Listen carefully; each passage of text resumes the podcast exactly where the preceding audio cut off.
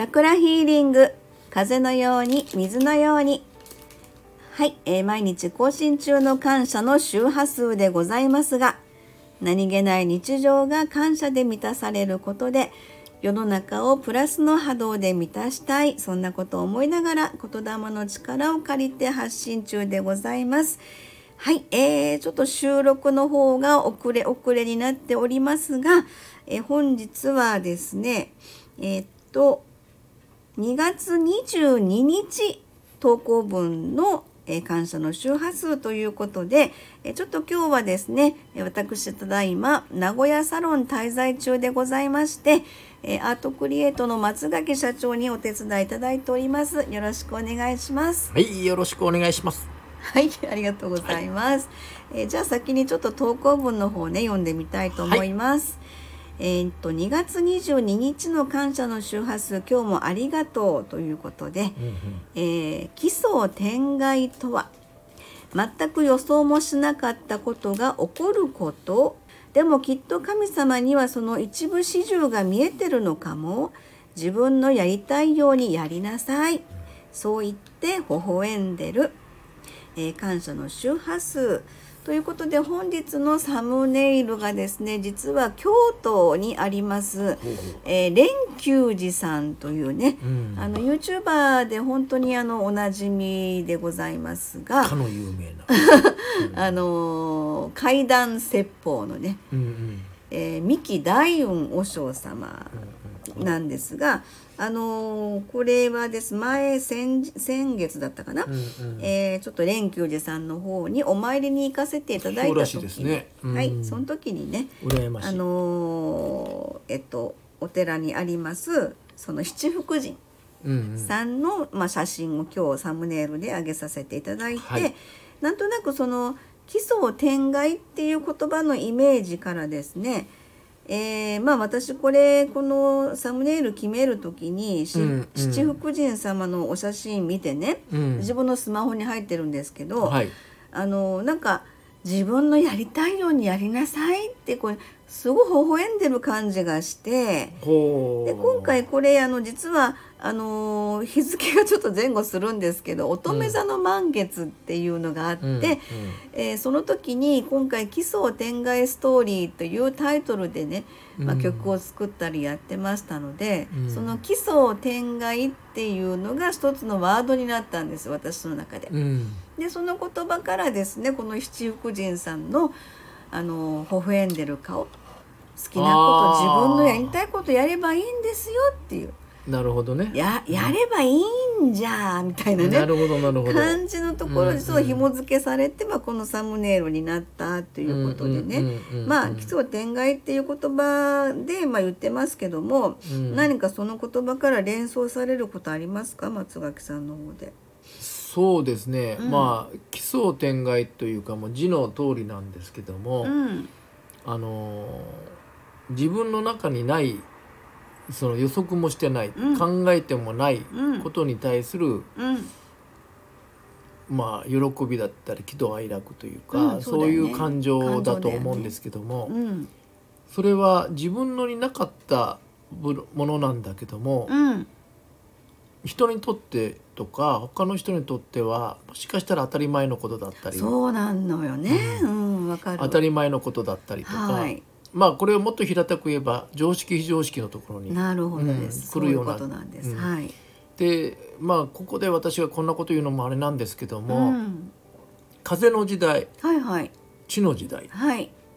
これが全く風の時代が奇想天外なのかもしれない、うんうんうん。だけど正直言って僕らにとってはうん奇想天外じゃなかったとうんまあ大体こんな感じでしょうと。うんうんうん。でなんとなくね。うん。うん。あの例えばいろんな地震この間起きたね、うん。地震とか奇想天外うんなことでもあるわけ、予測も悲しい事故でも、事故っていうかね。天,、災でもあるけども、この太陽フレアが起きて大変なことになるだろうとかいうこともね。そうだね。いろんなことが起きてくる。うん。誰もそ予そ測もね。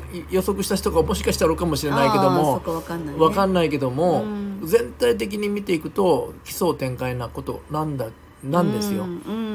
でも、うん。正直言って僕もエリさんもそうですけども、うん地の時代からうん。風の時代に来る時に、うん。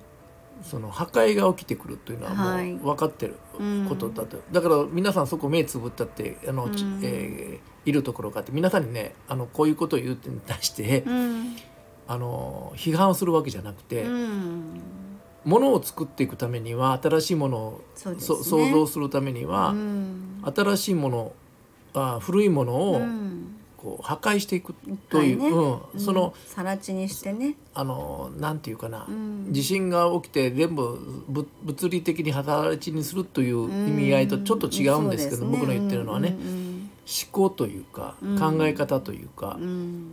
そこに常識にとらわれるという部分を、うん。だんだんだんだん 壊れていくよという部分をやっていく作業が去年、うんんうん。一昨年か、うん。一昨年から始まってきてえな何のことで一昨年から始まった「風の時代」という。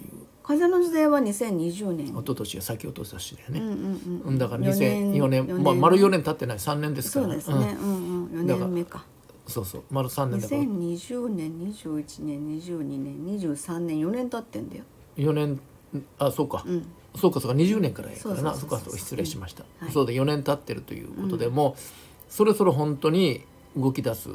だからもう本当に破壊がうん。終盤にかかってきてるかなと、うん。まだまだもしかしたら起きるかもしれないですけども、うんうんただそ僕はその不安要素を煽るために言ってるんじゃなくて、うんうんそうそそこを自分の中で俯瞰してみて物事をやっていくことがすごく大事なことだと思ってるんですよ。うん。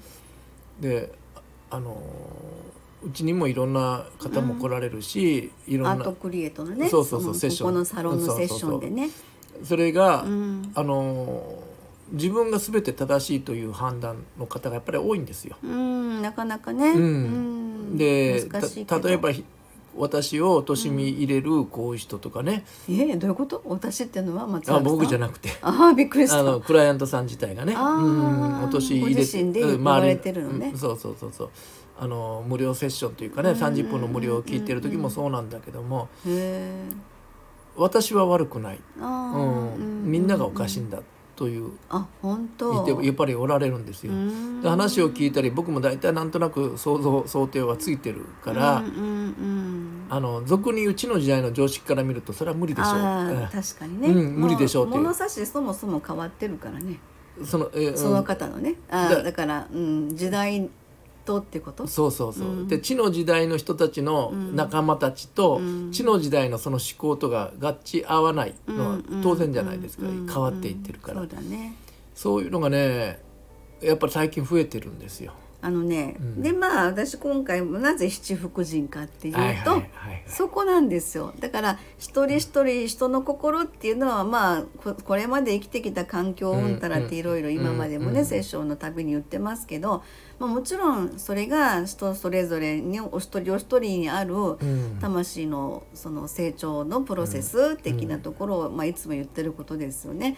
でそれがあって、まあ、私たちのお仕事もそれで成り立ってるっていうところも実は実際あるんだけれども、でその全てを本当網羅して神様は見てるよってあなたのやりたいようにやりなさいっていうのをこのね私七福神のお写真見させてもらってーくわかります。そういうことなの、うそれがちょっと今回は言いたくて。でそれを争ね点外って話してちょっと、ね、ものすごくやっぱ嬉しいし、嬉しいんだ。へうん、そういうことをね、言ってもらえることが嬉しいんですよ。え。ただね地の時代の人方がそれをまともにまともに受け取るって言い方は変だけども、うんえー筋道を間違えて取る方も実でおられるんで、うん。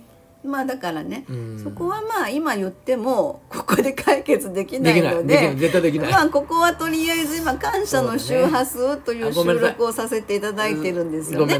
ななので、えーとまあ、それは私たちのお仕事絡みの話でもあるし、ということで、まあ、七福神さんのこの笑顔がね私はすごくあのあなたの好きなように動いていいんだよっていうことを感じた次第でございます。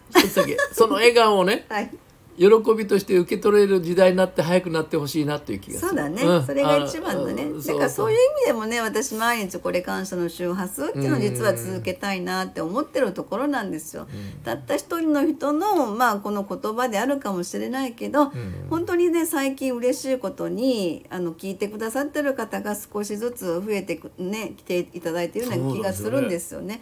そういう意味でもやっぱり周波数っていうところをつけたので、何かこの感謝という思いが一人一人の胸にこうなんか残るような。それでその優しい気持ち笑顔になる気持ちが一人でも多くの人の胸にねなんかキラッと光るような、うん。そんななんか状況っていうのかことをやりたいなとこれからも思っています。よろしいでしょうか？はいはい、すいません。無理やり締めましたが、はい、感謝の周波数ありがとうございました。